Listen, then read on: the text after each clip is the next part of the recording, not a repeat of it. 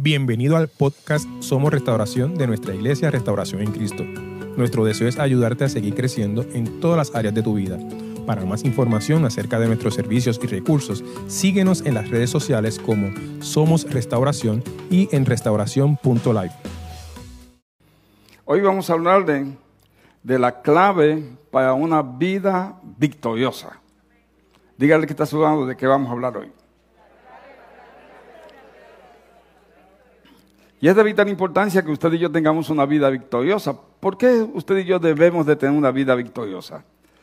Porque la palabra de Dios dice que Él venció y nos dio la victoria a nosotros. Si Él te dio la victoria, luego entonces tú, debes de ser una persona victoriosa. Realmente tú debes... Dejen, permítanme corregir.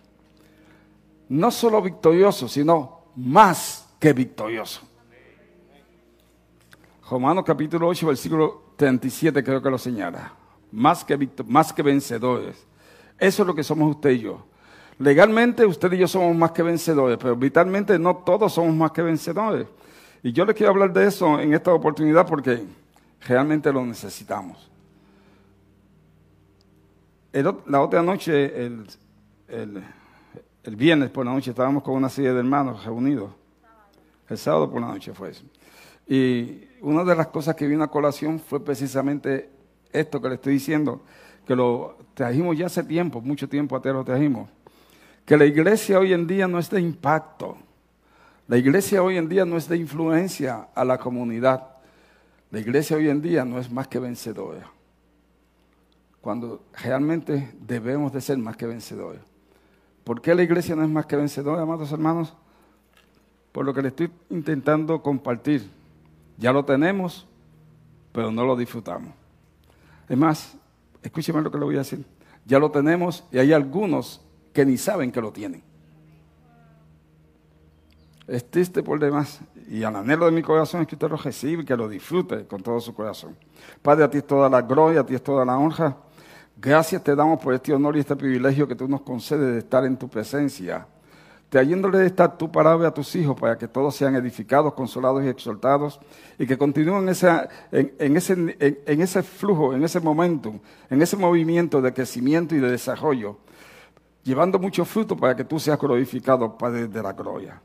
Padre amado, gracias por el espíritu de sabiduría y de revelación que está sobre cada uno de nosotros, sin excepción. Ya tú lo derramaste y el anhelo de tu corazón es que todos fluyamos en ese espíritu y seamos más, más sabios de día en día y que tengamos más revelación de tu palabra, de nuestro Señor Jesús, de ti y del Espíritu Santo. Gracias te damos a ti, Padre amado, en el nombre de Jesús. Amén, amén, amén. Hoy vamos a hablarles de qué? La clave victoriosa. Escuche si está amable. Esta enseñanza es extremadamente poderosa, créame, es bien poderosa. Dios es un Dios tripartita. Se compone de tres, de tres, partes. El Padre, Dios el Padre, Dios el Hijo y Dios el Espíritu Santo. Los tres son Dios y los tres son uno. Los tres están, en, en, esa, en coinonía, en esa unidad. Gloria a Dios, gracias Padre. Nosotros, usted, usted y yo somos tripartitas también. Usted es un espíritu, tiene un alma y vive en un cuerpo. Al igual que Dios, Elohim, Dios el Padre, el Hijo y el Espíritu Santo, están, están unidos y fluyen, actúan, se mueven, se comportan como uno solo. Lo que dice Dios el Padre lo dice Dios el Hijo y lo dice Dios el Espíritu Santo. Ninguno se contradice. En idéntica forma debe de ser nuestro ser también. Nuestro espíritu debe estar en total y absoluta ah, unidad, concordancia con nuestra alma y con nuestro cuerpo también. Pero usted sabe que no es así. Usted sabe muy bien que no es así. Nuestra mente carnal regular y normalmente está en total disidencia, separación, en contraposición, me atrevo a decir, para algunos de nosotros congelación al espíritu. El espíritu tiene, su, tiene una cosa y el alma tiene otra cosa en muchas ocasiones totalmente opuestas.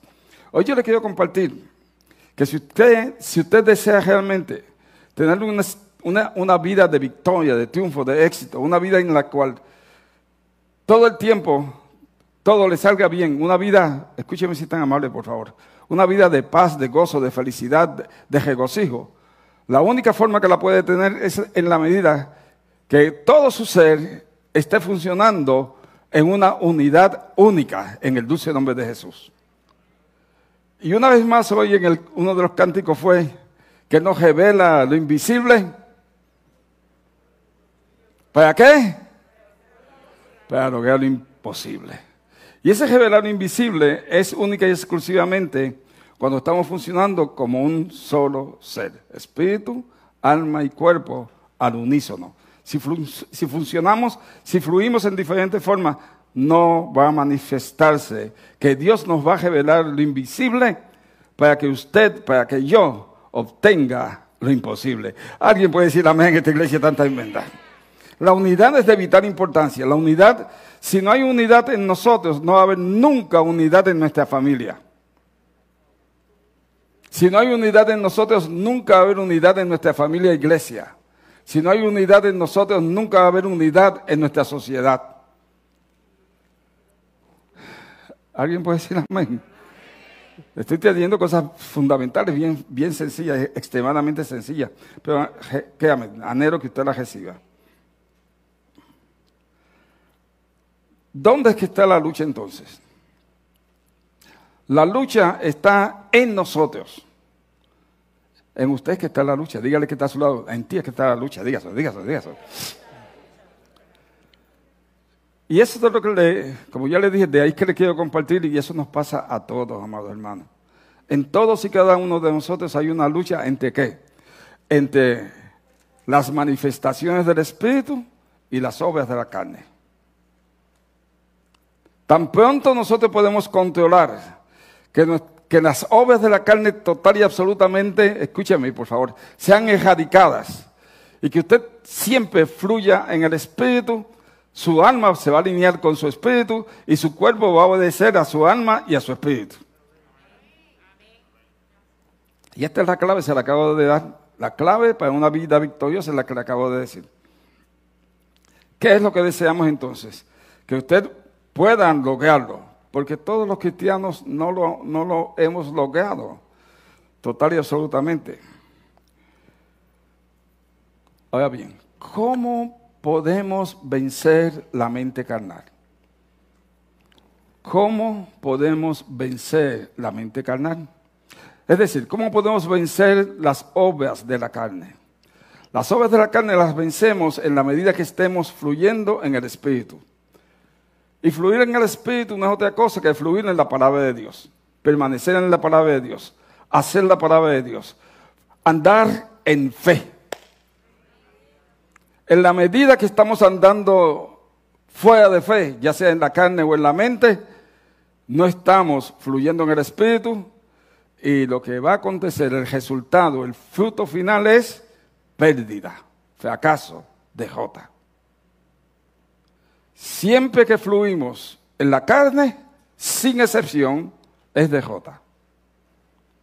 Si queremos éxito en nuestra vida, no tenemos otra alternativa que fluir en fe. Y fluir en fe no es otra cosa que fluir en la palabra de Dios. Fluir en fe no es otra cosa que mantenernos en la palabra de Dios. Fluir en fe no es otra cosa que vivir conforme a la palabra de Dios. Me, me, gustaría escuchar por lo menos un amén, aunque sea lejano, aunque sea bien lejano.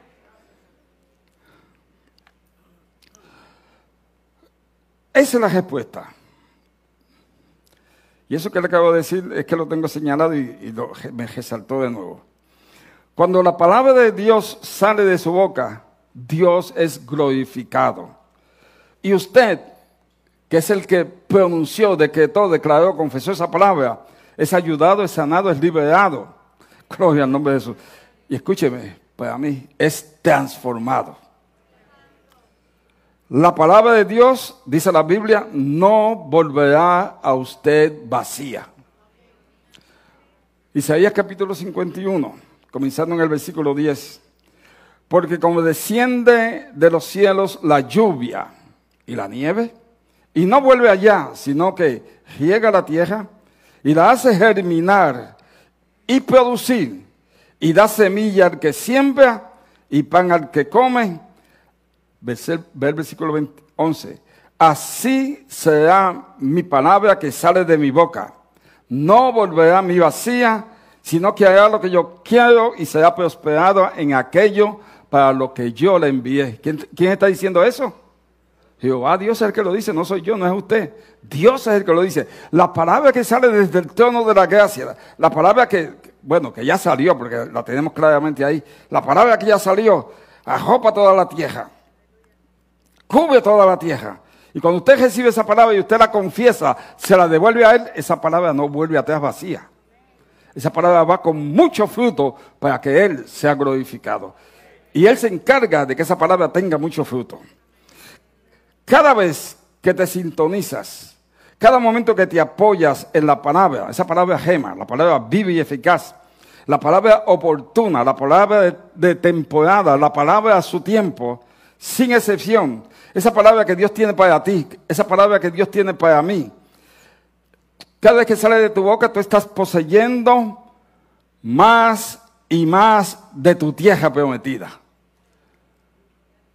En la medida que tú confiesas esa palabra, tú estás provocando que haya más manifestaciones de las promesas de Dios para ti. Y déjame decirte, esa es la tierra prometida. Véalo conmigo en Josué en el, en el capítulo 13, si es tan amable. Siendo Josué, ¿cómo? ¿Dónde está Josué?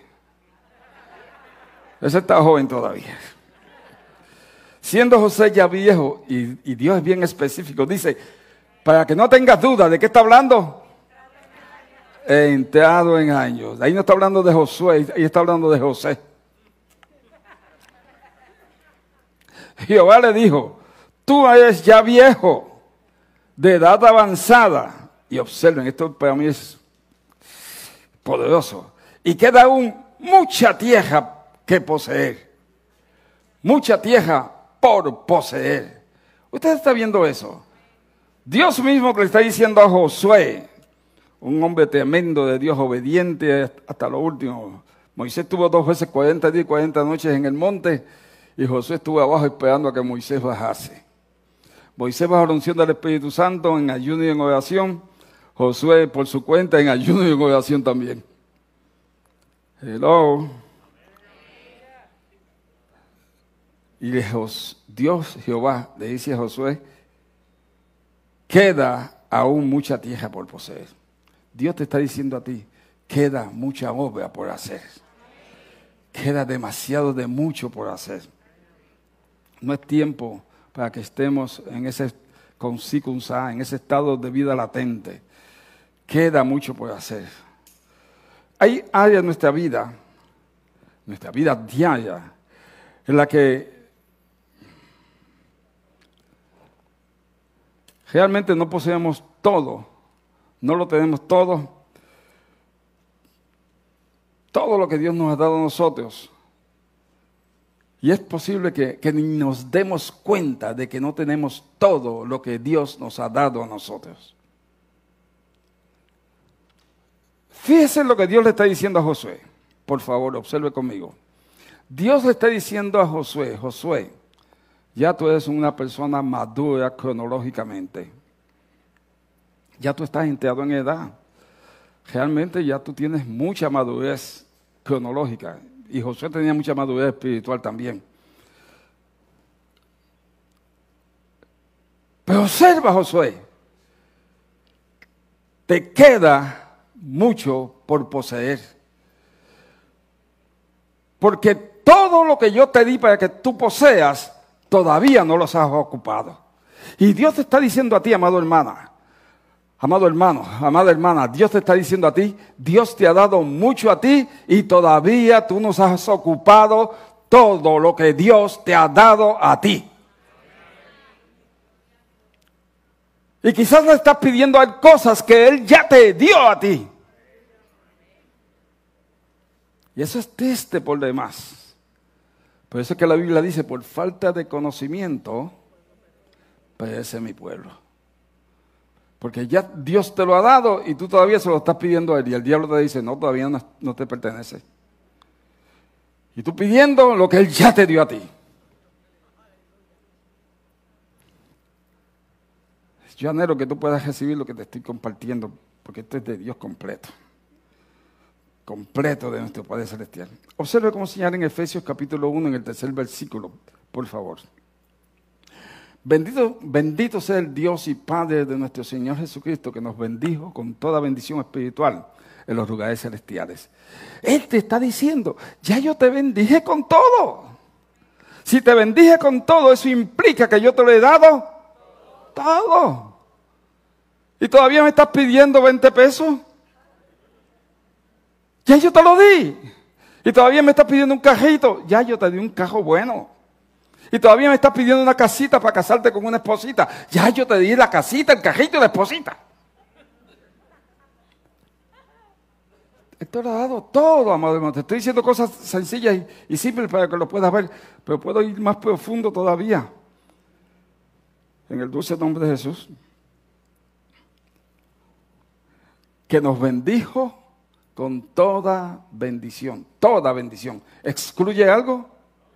Todo está incluido, con toda bendición espiritual en los lugares celestiales. Pero lo que pasa es lo siguiente, que los lugares celestiales también, no en los mismos lugares celestiales, pero en los lugares celestiales también está el enemigo. Para robarte todo lo que Dios te ha dado. Veanlo conmigo, Efesios capítulo 6 en el versículo 12, véalo ahí inmediatamente en el nombre de Jesús. Ahí lo tienes claramente establecido. Oh, papá, gracias. ¿Cuántos dicen gloria a Dios? Observe como dijo el apóstol Pablo a la iglesia de Éfeso. Porque no tenemos lucha contra sangre y carne, sino contra qué? ¿Qué, qué más? ¿Qué más? Ahí está. Viene ahora el cuarto huestes espirituales de maldad. ¿Dónde? En los lugares celestiales. Él nos bendijo con toda bendición espiritual en los lugares celestiales. Pero en los lugares celestiales, no en los mismos lugares celestiales, están las huestes de maldad eh, también. Y esas huestes, huestes de maldad de los lugares celestiales, vuelvo y les repito, hago hincapié, no son los mismos lugares celestiales. Donde Él nos bendijo es en el tercer cielo, donde usted está sentado con Cristo Jesús. Las huestes espirituales de maldad están en el primer cielo.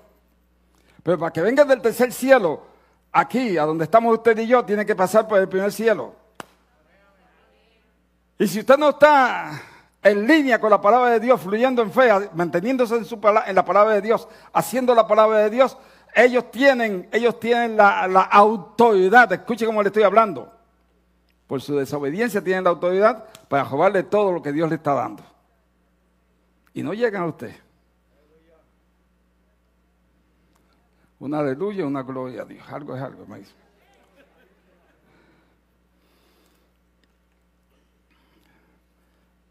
Satanás, el diablo, no quiere que usted tenga lo que Dios ya le dio.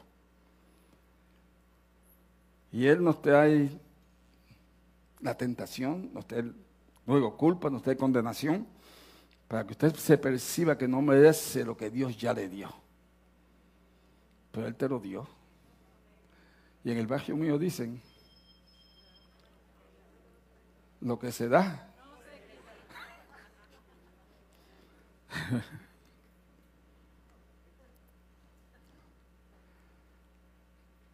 El diablo no quiere que usted obtenga lo que Dios ya le dio en posesión. Pero el diablo y todo su, organigrama son unos enemigos derrotados. Cuando eh, yo anhelo que usted reciba lo que, le estoy, lo que le estoy compartiendo en este momento. Cuando decimos enemigos derrotados, eso implica que usted no tiene que luchar contra él. ¿Cómo usted va a, pelear con un infeliz que está en el piso dejotado? Es que yo he oído con mucha frecuencia cristianos diciendo estoy luchando con el diablo. No, no entiendo. Él ya está dejotado. Jesús lo dejotó hace más de dos mil años. En la cruz del Calvario él lo dejotó y en el mismo infierno le quitó las llaves del Hades y de la muerte, dice en Apocalipsis. Y está mellado también. Por eso él anda como león rugiente buscando a quien devorar, pues no puede devorar a nadie a menos que usted no se lo permita. Entonces, amado hermano, lo que le estoy intentando compartir es, si el diablo es un enemigo dejotado, ¿por qué usted está luchando con él? Él está dejotado. Cuando hay una pelea de boxeo, la, que sea, le dan un golpe al, al, contrincante y se cae en el piso, ¿qué hace el jefe inmediatamente? Toma el que, el que dio el golpe y se lo lleva para allá. Ya, ya, ya tú estás ganando. No le des más nada. Está fastidiado. Así está el diablo en este momento, amados hermanos. Él ya perdió. Jesús, nuestro Señor y Salvador, lo dejó todo. somos más que vencedores. Somos los vencedores. La victoria es nuestra. No tenemos que luchar con un enemigo dejotado. Es lo que le estoy tratando de llevar y volverla a llevar. Observe, ay, entonces, ¿qué tipo de lucha es la que tenemos nosotros? Que volvemos a lo mismo. La lucha es espiritual. La lucha es en la fe. La lucha, nuestra batalla es en la fe. Primero de Timoteo capítulo 6, versículo 12, ahí lo tiene. Pelea la buena batalla de la fe. Echa mano de la vida eterna, a la cual asimismo fuisteis llamado, habiendo hecho la buena profesión delante de muchos testigos. Pero comienza diciéndote, pelea la buena batalla de la fe. ¿Por qué buena? Te lo voy a repetir de nuevo porque parece que todavía no, no, no ha entrado. Ya Jesús venció. Jesús nos dio la victoria a nosotros. Somos más que vencedores. No tenemos por qué luchar. Pero el apóstol Pablo, bajo la unción del Espíritu Santo, aquí en este versículo te está diciendo, pelea la buena batalla de la fe. Primero Timoteo capítulo 6, versículo 12. Pelea la buena batalla de la fe. ¿Por qué es que es buena? Ah, yo sé que usted lo sabe. ¿Por qué es que es buena la batalla esta? Porque ya ganaste. Y esa es la mejor pelea, la que ya tú ganaste. La peor pelea es la que tú perdiste, pero la mejor es, la mejor pelea que yo puedo tener es la que ya yo gané. Sin haber dado un paso, ya lo gané. ¿Por qué es que ganamos? Porque es la batalla de la fe. No es una batalla física, no una batalla con puños, con, con, AK-47 o, o, como se llamen. Yo, yo de eso no sé realmente, pero como se llame, o con cuchillo, con espada, o con, con samurái, no, no. Es con la palabra de Dios viva y eficaz y más cortante que toda espada de doble filo. De modo que su responsabilidad, mi responsabilidad no es dejotar a Satanás, ya él está Y Dios lo hizo tan hermoso, amados hermanos. Yo, yo anhelo que usted, que yo le pueda impartir lo que, lo que le estoy, lo que le estoy trayendo, que le pueda impartir y que se siembre en su corazón. Lo anhelo, con, lo anhelo fuertemente, profundamente, en todo mi ser, vamos, no solo en mi corazón, en mi espíritu, mi alma, lo anhelo ardientemente. Porque esto es tan, tan, tan hermoso y Dios es tan bueno, amados hermanos, que en la medida que tú sepas cuáles son tus armas, te vas a percatar de que Dios te ha dado a ti la ventaja en todos los aspectos espiritualmente. ¿Cómo Dios te ha dado la, la, ventaja? Por la palabra de Dios. Observe cómo señala 2 de Corintios capítulo 10 en el versículo 3, por favor.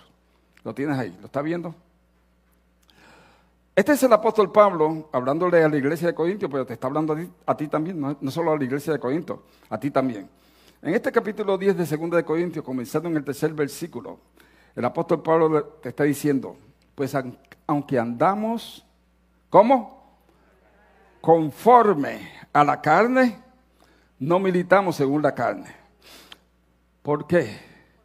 Porque las armas de nuestra milicia no son carnales, sino poderosas en Dios. ¿Para qué? Para la destrucción de fortaleza, trayendo todo argumento y altivez que se levante contra el conocimiento de Dios. ¿Y qué?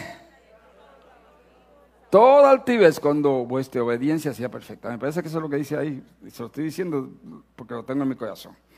Pero vea conmigo, por favor.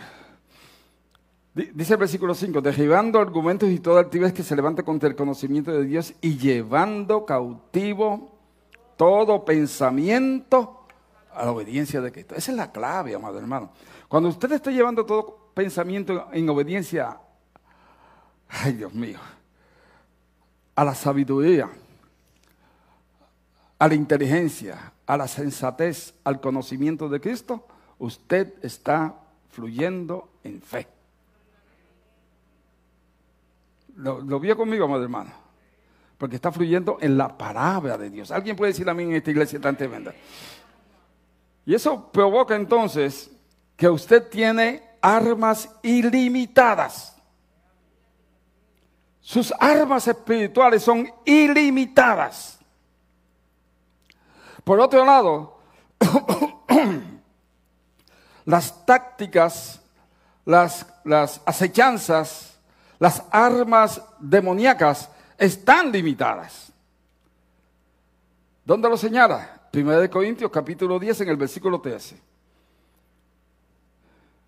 No os ha sobrevenido ninguna tentación que no sea humana. Levante su mano si lo está leyendo conmigo. Y le sigue diciendo, pero qué cosa? Fiel es Dios que juntamente con la tentación les dará la salida para que podáis resistir. Nada de lo que te envía Dios, tú eres la primera persona que Dios se lo envía. No os ha sobrevenido tentación, prueba que no sea humana. Con lo mismo que te ataca a ti, ataca a la pastora, ataca a Josa y me ataca a mí. Con lo mismo. Con lo mismo que atacó a Eva, atacó a Jesús de Nazaret y te ataca a ti también. Exactamente con lo mismo. Los deseos de la carne, la vanagloria de la vida y los deseos de los ojos. Lo mismo, con lo mismo. Y con eso te está atacando a ti. Y me está atacando a mí también. Exactamente lo mismo. Si tú tienes conocimiento de esto, sabes cómo rechazarlo, cómo reprenderlo, cómo, cómo abominarlo, cómo despreciarlo.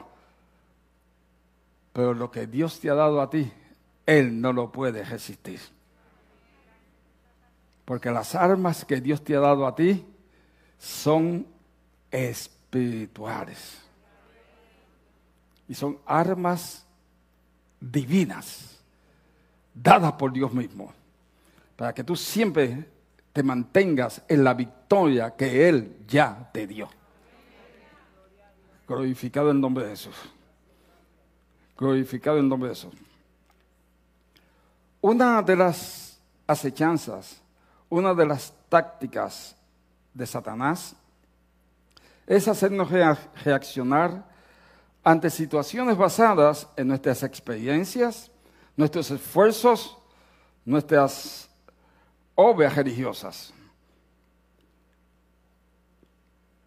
Él desea que cada vez que usted se enfrenta a cualquier situación, usted intente vencer esa situación con su carne. Eso es lo que te expliqué ahí con tus experiencias, con tus conocimientos, con tus habilidades, con tu sabiduría, con, los conocimientos que tú tengas religiosos.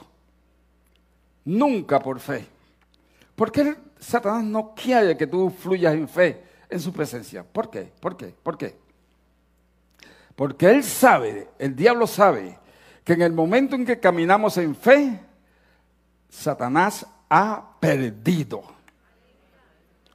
porque nuestra lucha es una lucha de fe y esa lucha de fe ya la ganamos. Pues eso es la buena batalla de la fe. Levante su mano si le estoy explicando bien. Gloria a Dios. Y esto está íntimamente relacionado con los GTV. Usted puede, todos ustedes están capacitados para ser, para ser líder de un GTV. Y Satanás te dice, no, no, tú no puedes, tú no estás capacitado. Tú lo que llevas son, son seis meses. Tú lo que llevas son cinco años en la iglesia, tú no puedes ser líder de GTV. Y hay, hay cristianos que lo creen, amados hermanos. Una vez, una vez Dios te dice a ti, quiero que estés dirigiendo un grupo de transformación de vida, ya Él te escogió como tal. Y todo lo que tú estás llamado a hacer es dar el paso en la afirmativa, decirle a Él, heme aquí, envíame a mí. Y ten la certeza de que todo va a salir perfectamente bien, porque no lo vas a hacer tú, lo va a hacer Él a través de ti. Si nos percatamos de estas verdades, nuestra vida cambia. ¿Qué es lo que yo, anhelo que usted reciba? Y se, edifique y se fortalezca y tenga la certeza que Dios está con usted. Satanás sabe que en el momento en que caminamos en fe, ya él perdió. Porque nuestra lucha es una lucha de fe. Escúcheme, por favor. Y si no lo tiene, por favor, anótelo, grábelo, grábelo. Saque su celular si lo tiene y póngalo a grabar ahora para que grabe esta, esta aseveración. No luchamos por la victoria. Luchamos desde la victoria que Jesucristo ya nos dio. Graves esa, esa aseveración y póngala a funcionar en su vida. Y entienda que cuando usted se envuelve en algo, no es, que va, no es que va a luchar para obtener la victoria, no. Usted va de la victoria a más victoria. Del éxito a más éxito. Del triunfo a más triunfo. En el dulce nombre de Jesús. No por usted, no por mí, sino por Él. Levanta tus manos y dale gloria, honra y honor a Él. Espíritu Santo, gracias.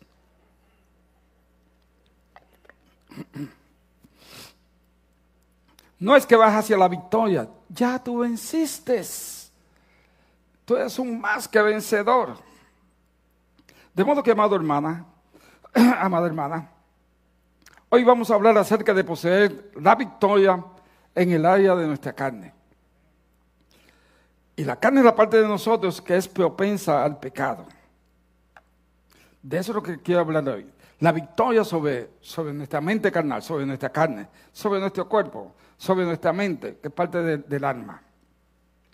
Como creyentes nacidos de nuevo, hay momentos que, en que todavía fluimos con nuestras viejas tendencias, con nuestras viejas acciones, con nuestros viejos comportamientos que no son como Cristo manifestándose en nuestras vidas. Como creyentes somos nuevas criaturas. El que está en Cristo, las cosas viejas pasaron y aquí todas son hechas nuevas. Pero no obstante, en nuestra mente se quedan algunos malos hábitos, vamos a llamarlo así.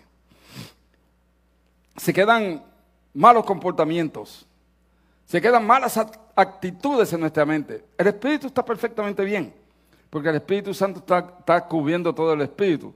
Pero en, la mente se quedan todas esas acciones, ideas, conceptos, comportamientos, actitudes, que lo que hacen es que nos alejan de Cristo. Le pido por favor, con mucho respeto, que me escuche y me escuche bien. Porque voy a hablar directamente a usted y a lo que le está afectando a usted.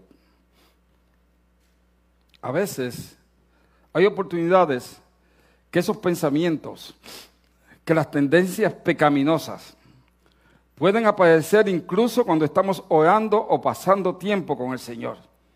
Yo no sé si usted le ha pasado esto, yo creo que es la tercera o cuarta vez que lo digo, porque creo que lo dijimos en la reunión del sábado también, yo lo dije en la reunión del sábado que hay oportunidades que, estamos en la presencia del Señor, nuestro espíritu está alineado con el Señor, pero vienen pensamientos que son totalmente opuestos a lo que dice el Señor en su palabra.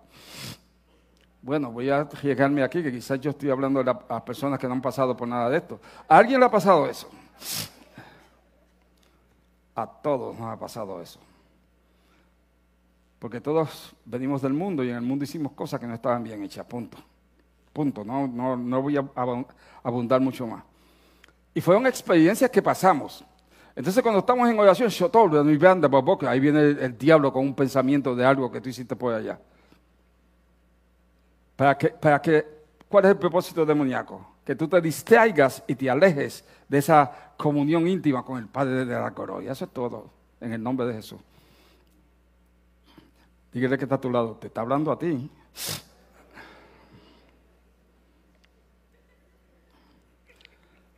En esos momentos podemos sentirnos mal e incluso conmocionados de poder experimentar que esos malos pensamientos y sentimientos, esas las viejas tendencias, las acciones y los comportamientos que no son como Cristo, cuando estamos participando en una actividad espiritual.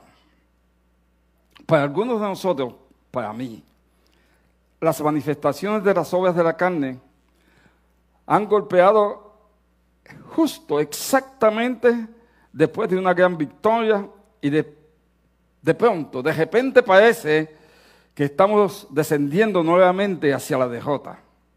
Nos desanimamos y pensamos, oye, yo creí que, que ya yo había superado esto y todavía estoy agajado aquí a la misma cosa, me tiene agajado todavía. Amados hermanos, amadas hermanas, Hoy el Señor tiene una respuesta sobre cómo lidiar con las manifestaciones de las obras de la carne en nuestra vida diaria. Las obras de la carne es algo que se mantiene en nosotros. Podemos suprimirlas, pero se mantienen en nosotros. Dios te ha dado la victoria en cada desafío Dios te ha dado la victoria en cada circunstancia. Es decir, Dios te redimió. Dígaselo que está, que está a su lado. Dios me redimió. Dígaselo que está al otro lado. Yo estoy redimido. Dígamelo a mí. No los oigo. No los oigo. Amén. Hay dos aspectos, dos lados de la redención. La redención por sangre y la redención por poder. Y se lo voy a demostrar con, cómo aconteció con el pueblo de Israel en un momento dado. Pero es lo mismo que está aconteciendo contigo y conmigo también.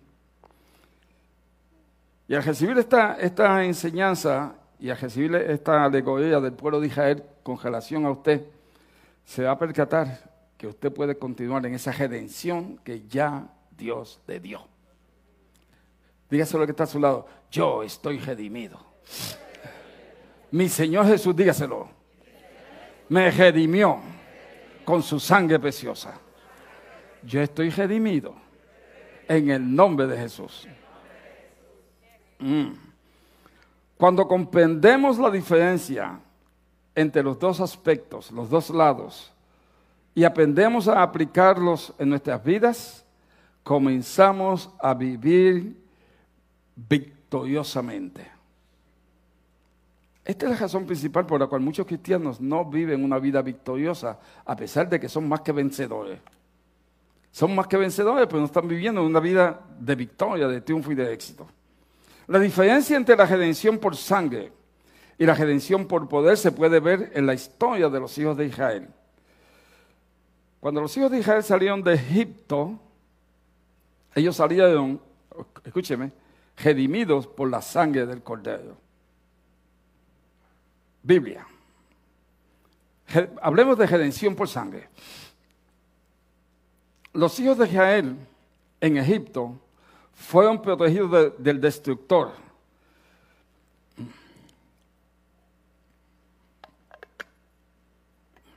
Mientras estuvieron en cautiverio por 430 años, los hijos de Israel, transcurridos esos 40 años, Dios oyó el clamor del pueblo de Israel, dejó a Moisés para liberar al pueblo de Israel. y Dios le dio unas instrucciones específicas a Moisés. ¿Cuáles fueron las instrucciones? De poner la sangre del cordero en el dintel y en los postes de la puerta para que, el, ángel de la muerte no entrase a matar a los primogénitos. ¿Recuerdan o no lo recuerdan? Es que está bien claro ahí la palabra. Y escuche esto si es tan amable, por favor. A pesar de los pecados del pueblo de Israel, Dios los redimió por la sangre del cordero, que es un simbolismo, es una sombra de la sangre del Cordero de Dios que quita el pecado del mundo, de Jesús de Nazaret. Usted y yo, obviamente, fuimos redimidos también. ¿Dónde lo vemos? Hebreos capítulo 9, en el versículo 11. Observe cómo señala. Pero cuando ya presente Cristo,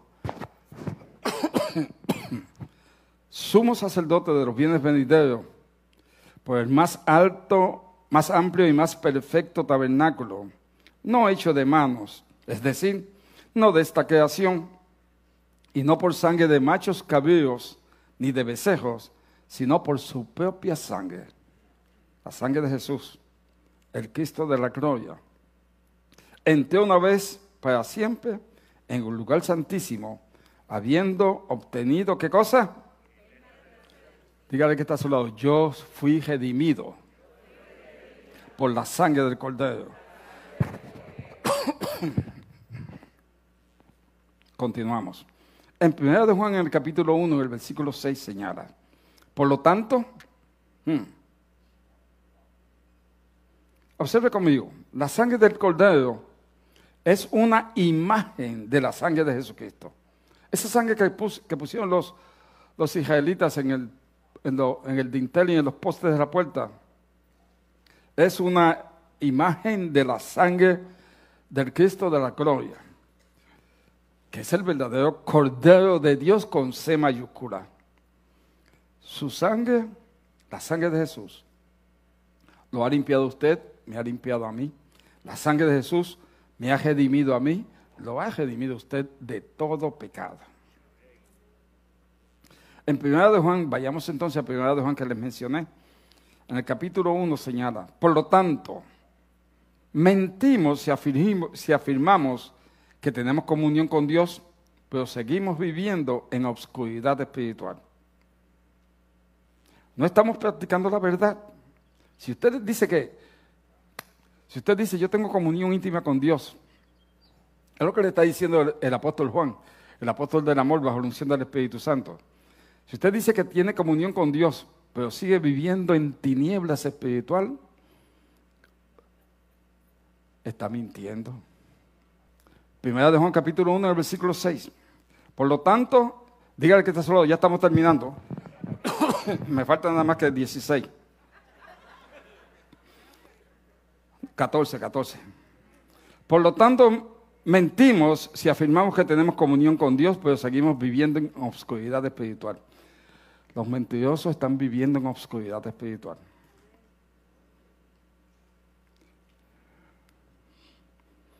En el mundo yo dije mentiras. En el mundo yo era estaca de amajarlos en mentirosos. Y aquí está mi esposa que lo sabe, nada más que le mentía era ella. Pero una vez entré a los caminos del Señor, mi vida cambió drásticamente. Y las cosas que yo hacía, No, no, no, estamos en el reino de Dios, ¿cómo usted va a estar mintiendo todavía a estas alturas? O exagerando las cosas. A Dios no le gusta eso. Estás en obscuridad espiritual y no estamos practicando la verdad. Si vivimos en la luz, así como Dios está en la luz, entonces tenemos comunión unos con otros y la sangre de Jesús, su Hijo, nos limpia de todo pecado. A través de la sangre somos protegidos, bendecidos, sanados y recibimos todas las bendiciones de Dios. El fundamento de nuestra redención es la sangre de Jesucristo. La sangre de Jesucristo es lo que nos ha redimido. Ese es, el, poder manifestado en esa sangre que provoca que usted y yo seamos libres en el nombre de Jesús. Pero en nuestra vida diaria hay un resultado de esa redención y eso va a través de la redención de Dios por el poder. De modo que hablamos, ya hablamos de la, de la redención por la sangre, hablemos de la redención por el poder. Anteriormente vimos cómo Dios redimió a los hijos de Israel por la sangre del cordero. Dios redimió a los hijos de Israel por la sangre del cordero. Aquí estamos a punto de presenciar cómo Dios redimió con poder. Cuando leemos la palabra de Dios, necesitamos saber que cada historia, cada palabra y cada tipo de ella fue escrita para nuestro beneficio. En Éxodo capítulo 3, en el versículo 18 señala, mas Dios hizo que el pueblo jodease, jodease por el camino del desierto del mar, y subieron los hijos de Israel de Egipto armados. Esa redención por su sangre, por su poder, y esto es importantísimo para mí, y no está en la enseñanza, esto vino esta madrugada, y cuando lo recibí lo, escribí inmediatamente. Le he hablado redención por, la sangre del cordero, la pusieron en el dintel de la puesta, de las puertas, en el poste y en el dintel. Le he hablado redención por su poder, que Dios provocó que el mar rojo fuese abierto, que, se, que fuese pavimentado toda aquella arena mojada, fuese pavimentada, que pudiesen pasar los caballos, los cajos con suma facilidad. Y el pueblo de Israel, los tres millones de personas pasaron. Y cuando vino el pueblo de, el pueblo de, Egipto, el ejército de Egipto, Dios provocó que, todos se ahogasen, rompió las, las ruedas de, los, de los cajos, los caballos se ahogaron y los soldados también se ahogaron. Y esa fue una victoria para el pueblo de Israel. Esa es la redención por la sangre y la redención por el poder. Levante su mano si le estoy explicando bien. Esa redención por su sangre esa redención por su poder, usted y yo la recibimos conforme a lo expresado por el apóstol Pablo en Colosenses capítulo 1, comenzando en el versículo 9. Que esa no, está en la... Pero con esto voy a cejar y, quiero que lo tengamos aquí bien claro, de si debo de cejar aquí. Me quedan unos minutos, pues voy a cejar ahí. ¿Qué es lo que le estoy tratando de explicar? Que lo que Dios hizo con el pueblo de Israel, los redimió con la sangre del cordero, que ellos mataron, pusieron la sangre en los postes y en el dintel. Los redimió con el poder, con el, poder de Dios manifestado, cuando abrió el mar rojo y pasó todo el pueblo de Israel en seco, dice la Biblia. Pasó todo el pueblo de Israel en seco y cuando fue a pasar el pueblo de, Israel, el pueblo de Egipto, el ejército de Egipto, no el pueblo, el ejército de Faraón, Dios provocó que las aguas se uniesen y todos los egipcios fueron ahogados y los caballos también. Ahí tienes el poder por la sangre y el poder redimidos por la sangre y redimidos por el poder. Levante su mano si le estoy explicando bien. Pero eso mismo es para usted y para mí, y esto es lo importante para mí, obviamente. Porque la misma redención que Dios le dio al pueblo de Israel en la libertad de Egipto, Dios nos la ha dado a nosotros en la libertad de la bota satánica aquí ahora. Y eso es poderosísimo, amado hermano. Y es hermoso al mismo tiempo. Porque, porque usted y yo estábamos, ay Dios, usted y yo estábamos esclavizados. Pero escúcheme si están amables. Todavía hay algunos que están esclavizados todavía.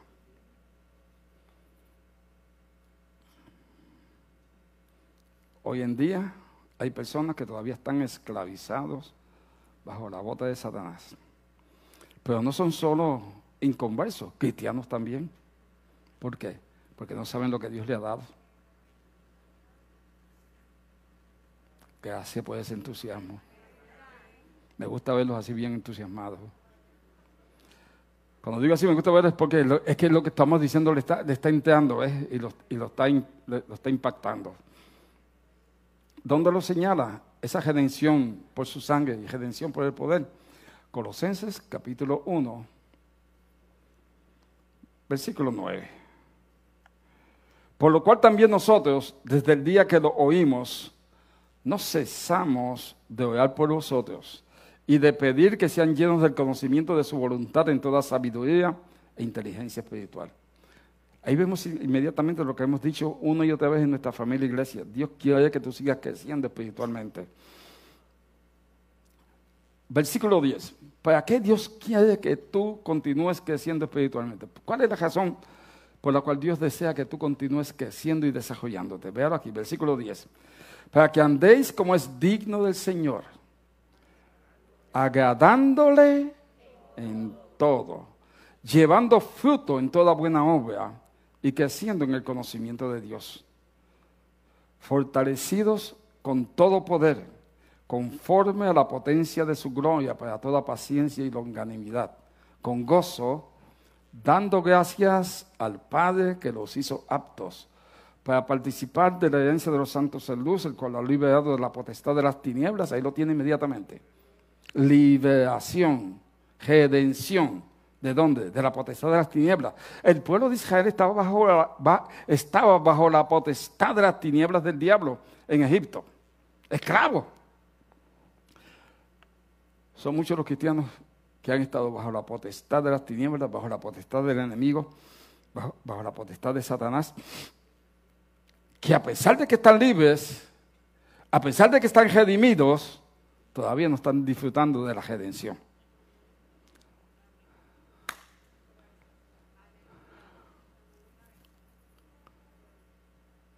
Y todo se debe a que no sabemos lo que Dios nos ha dado. Oye, pero qué callados están ustedes. Están callados de verdad. Pero esta enseñanza, amados hermanos, eh, lo que le estoy leyendo aquí en Colosenses capítulo 1, del 9 al 14, no es para traerle condenación, por el contrario, es para darle libertad. Para que usted entienda lo que usted tiene de hecho y comience a dar los pasos necesarios para actuar en total y absoluta libertad que Él ya le dio. Porque Él fue el que lo redimió. Y Él lo redimió con su sangre preciosa. Tú estás redimido con la sangre preciosa del Cordero. Para que actúes en redención total y absoluta. Y yo, yo sé que lo que le estoy trayendo, yo sé que lo que le estoy trayendo no, no, es, no es fácil porque hemos vivido toda una vida. Toda una vida, como dice un cántico que he oído por ahí, me parece. Toda una vida hemos estado bajo la esclavitud de Satanás. Siendo libres, estamos de esclavos.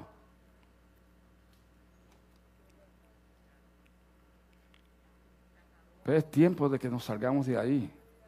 Si tú pones a funcionar lo que hemos compartido, y lo que vamos a compartir el domingo que viene, si tú lo pones a funcionar en tu vida, se va a manifestar la redención no, es legal, porque legalmente tú estás redimido, pero manifestadamente todavía no estás redimido. ¿Y qué es lo que estamos buscando? Que estés redimido. Que, tú, que tú realmente tengas un fluir de finanzas como nunca antes en tu vida. ¿Cómo se va a manifestar un fluir de finanzas en tu vida como nunca antes? Cuando tú sigas lo que te dice la palabra de Dios. Eso es todo. Hay una de dos alternativas, continuar en esclavitud. Yo sé que esto es fuerte, hermano. Yo sé que lo que le estoy diciendo es fuerte porque la mayor parte de los cristianos están así. No aquí en la iglesia, no. En, todos, en, todo, en todo el mundo prácticamente la mayor parte de los cristianos están así. Pero hay algunos que ya han sido libres. Ella fue libre. Luz fue libre. Clavel fue libre hace tiempo. Miri fue libre también. Pues estoy mencionando personas que yo sé que han sido libres. Y si esas cuatro personas han sido libres, usted también puede ser libre. Ahí está, eh, Carmen fue libre también. Escúcheme, por favor. Y no es pecado lo que están haciendo. ¿Le estoy explicando bien? No es pecado lo que están haciendo. Están trabajando, punto. Pero están trabajando como esclavos. Yo se lo dije esa la noche esa se lo dije a la, hermana. Allí mismito se lo dije. ¿Y qué fue lo que ella me dijo? Ay, verdad, yo cada momento lo que pienso es en eso, allí en el mismo trabajo, pensando, esto es esclavitud del diablo. Así dijo, ah, tú estaba allí también, espérate, ahora me acuerdo. O sea, lo que yo le estoy tratando de explicar es algo para que realmente, y yo sé que, no es fácil porque, mire, para, para que el pueblo de Israel saliese libre de la esclavitud no fue fácil. Peleando con Moisés, Después que Moisés lo saca, nos has traído este desierto para que muramos en este desierto. Nos hubiese dejado allá en Egipto para que comiésemos sopa de ajo. Eso fue lo que le dijo el pueblo de Israel. Nos ha traído aquí en el desierto para que movamos nosotros y nuestros hijos también. Y Moisés buscando lo mejor para ellos y ellos peleando con el, su libertador, con el simbolismo de Jesús de Nazaret. Así pelearon con Jesús también, ¿sabes? Y a lo mejor ya estás a punto de pelear conmigo también. Pero yo te estoy diciendo lo que dice la Biblia, tengo esa ventaja, ¿ves?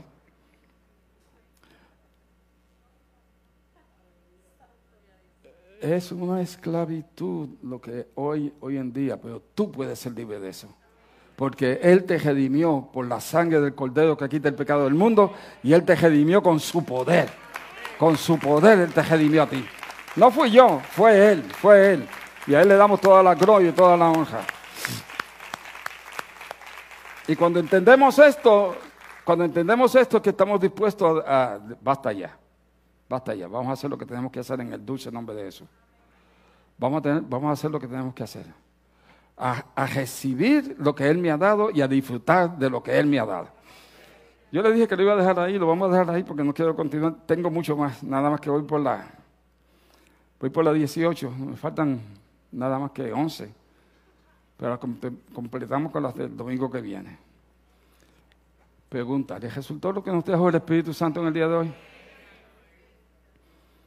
Estamos llamados a vivir conforme a la voluntad de Dios. Estamos llamados a vivir de acuerdo a lo que Él ha establecido en su palabra. Cuando vivimos conforme a su buena voluntad agradable y perfecta, yo siempre lo digo en esta forma, su cobertura está sobre nosotros manifestada. Él derramando en sobreabundancia de sus ricas y abundantes bendiciones. Cuando nos salimos, ahí es que vienen todo tipo de situaciones. Cuando nos salimos de, esta es la cobertura de Él, aquí estoy yo. Cuando yo me salgo, me quedo expuesto a todo lo demoníaco. Vuelvo a su cobertura, tengo protección. Eso pasó con el pueblo de Israel una y otra vez. El pueblo de Israel se metía en idolatría, se metía en desobediencia, se salía de la, cobertura de Dios y los enemigos venían y los esclavizaban, abusaban de ellos, se los llevaban todo, abusaban de sus, de sus mujeres, de sus hijos, entraban en obediencia y Dios los protegía y los hacía jefes de nuevo. Y así ocurre con nosotros hoy en día también, amado hermano. Dios te ama, tú eres importantísimo para Dios. Lo único que Él requiere de ti es que tú sigas lo que Él ha establecido en su palabra. Cuando lo hacemos, lo que Él ha establecido en su palabra, no lo que te diga ningún pastor, ningún profeta, ningún evangelista, no, no, es lo que dice la Biblia. Si lo que te dice el hombre y la mujer de Dios está alineado con la palabra de Dios, síguelo. Si no está alineado con la palabra de Dios, no lo sigas por nada del mundo. Nada más que por cortesía te quedas callado y te vas mejor, pero cuando llega el momento lo aclaras todo. Porque es, imperativo de que no quede confusión en las personas. Y si tienes que hablar con esa persona en privado, habla con esa persona en privado también, lo que sea que tengas que hablar. Pero reconocer que Él es Dios. Cuando se atreve a levantar sus manos y darle gloria, honra y honor a Él. Gracias por haber estado con nosotros en el podcast Somos Restauración. Te invitamos a que te mantengas conectado a nuestra iglesia Restauración en Cristo en las redes sociales como Somos Restauración y en restauración.life.